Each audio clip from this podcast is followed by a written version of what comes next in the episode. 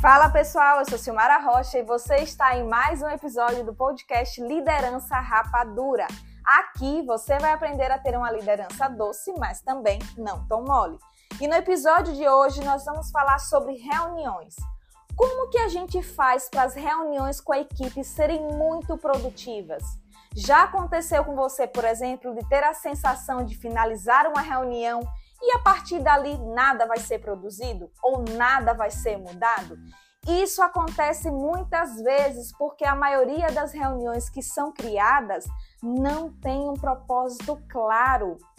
As pessoas vão para a reunião com a sensação que estarão perdendo tempo, ou seja, com a sensação que serão cobradas, serão pressionadas e foram tiradas da sua sala, das suas atividades à toa, para ouvir o mesmo blá blá blá de melhoria.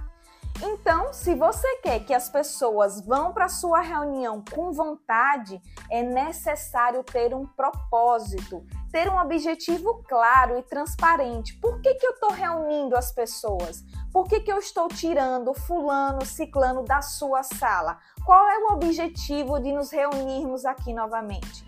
Justamente para as pessoas não terem a sensação que estão perdendo tempo. E falando em tempo, as reuniões precisam ter um tempo exato. Já aconteceu com você de estar participando de uma reunião ali de diretoria que durou duas, três, quatro horas e você olha ali para o lado e tem gente olhando para o celular batendo a caneta no caderno, batendo ali a perninha no chão, ansioso ou ansiosa para que aquela reunião acabe. Isso acontece, como eu expliquei para vocês, muitas vezes porque não tem um propósito claro e eu acho que reunião produtiva é quanto mais tempo for, mais produtiva estou sendo. Só que na verdade é o contrário. O tempo, o prazo exato vai fazer com que as pessoas não se distraiam e as informações que saiam a partir daquela reunião não sejam distorcidas. E falando em distorcer, porque um assunto hoje liga o outro, tá? É muito importante que você escolha a pessoa indicada para falar sobre cada assunto. Se você tem, por exemplo, uma pessoa que é responsável pela área financeira e você não cuida do financeiro, por que, que você vai falar sobre dados que não é do seu conhecimento? Então, escolha as pessoas que são indicadas para falar sobre cada assunto e dê a oportunidade delas explicarem, delas levarem as suas informações. Isso, inclusive, vai te ajudar a avaliar a capacidade né, de conhecimento de cada pessoa e vai evitar que as pessoas erradas metam o bedelho em discussões.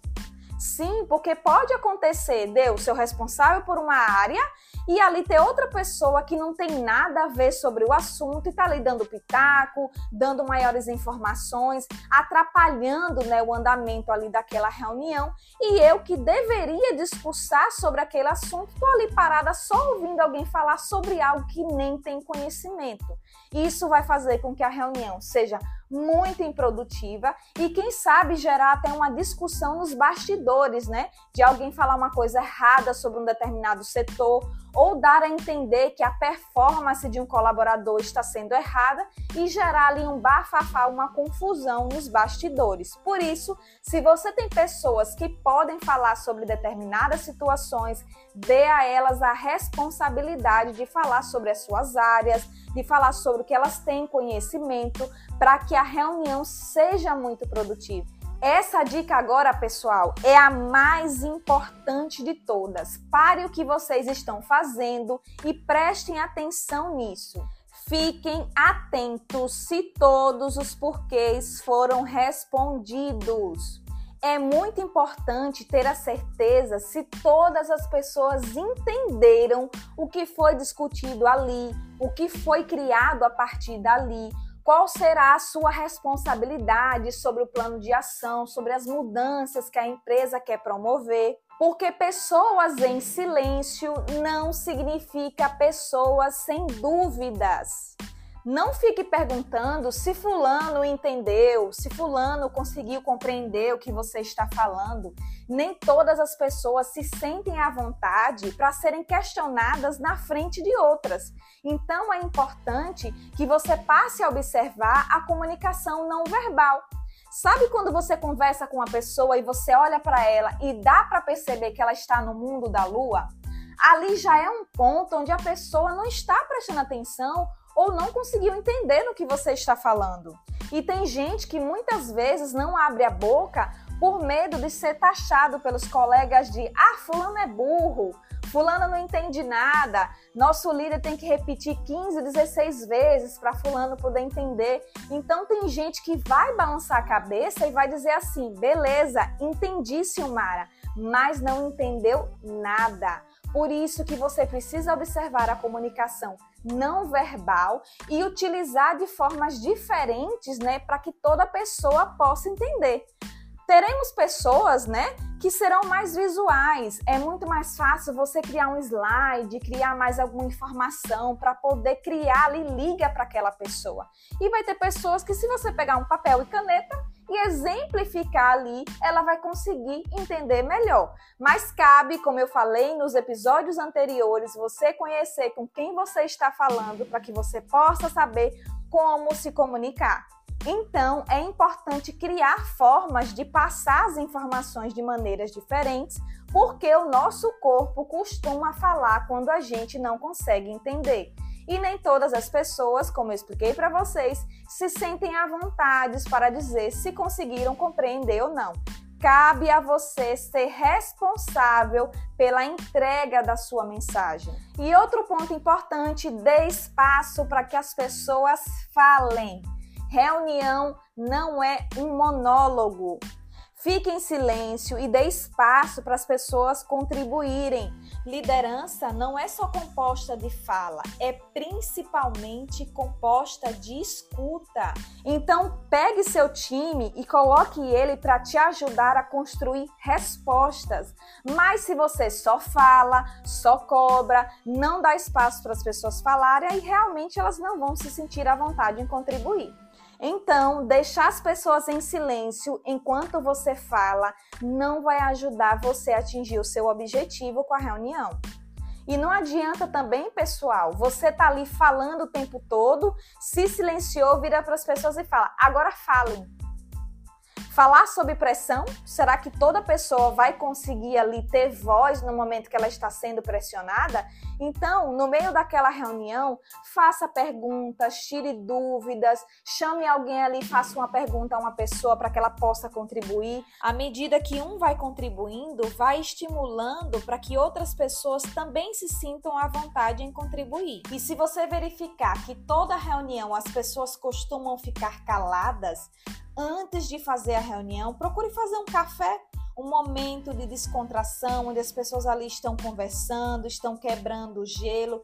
Isso vai ajudar para que elas fiquem mais abertas a falar na hora que a reunião for começar. Isso é uma forma estratégica de fazer as pessoas se sentirem mais à vontade na hora da reunião, hein? E jamais, em hipótese alguma, saia de uma reunião sem um plano de ação, gente não adianta você finalizar a reunião sem, sem ter nada a ser feito a partir dela. Porque se você não cria esse plano de ação, os problemas vão continuar se repetindo. Então é importante que você estabeleça um plano de ação, deixe claras as responsabilidades de cada um, ou melhor, convide as pessoas para terem mais responsabilidades. Ou você direciona mesmo, né? Olha, fulano, você como é bom nisso, nisso, nisso, eu preciso que você cuide dessa raiz, preciso que você cuide desse ponto. Porque se você estabelece um plano de ação, responsabilidade e o melhor prazo para que isso seja finalizado, você vai ajudar seu time a focar no que foi combinado e evitar que as pessoas vão para outra direção do que foi planejado. Ah, pessoal, e não esqueça de monitorar, hein? Não adianta estabelecer um plano de ação, colocar responsabilidades, estabelecer um prazo e deixar de monitorar, largar as coisas de mão. Sabe qual é a mensagem que você está passando para as pessoas? é que se você não está ligando, elas também não precisam se preocupar. Outro ponto importante, pessoal, cuidado para não reunir as pessoas por qualquer motivo. Há situações que uma troca de e-mail é suficiente. Lembre-se que tem pessoas que vão enxergar a sua reunião como perda de tempo.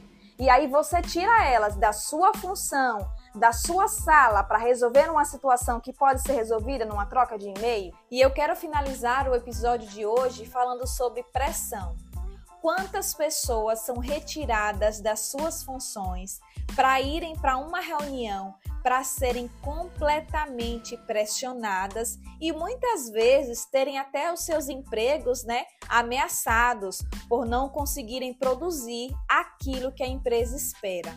Eu vou contar um segredo para você que está me acompanhando.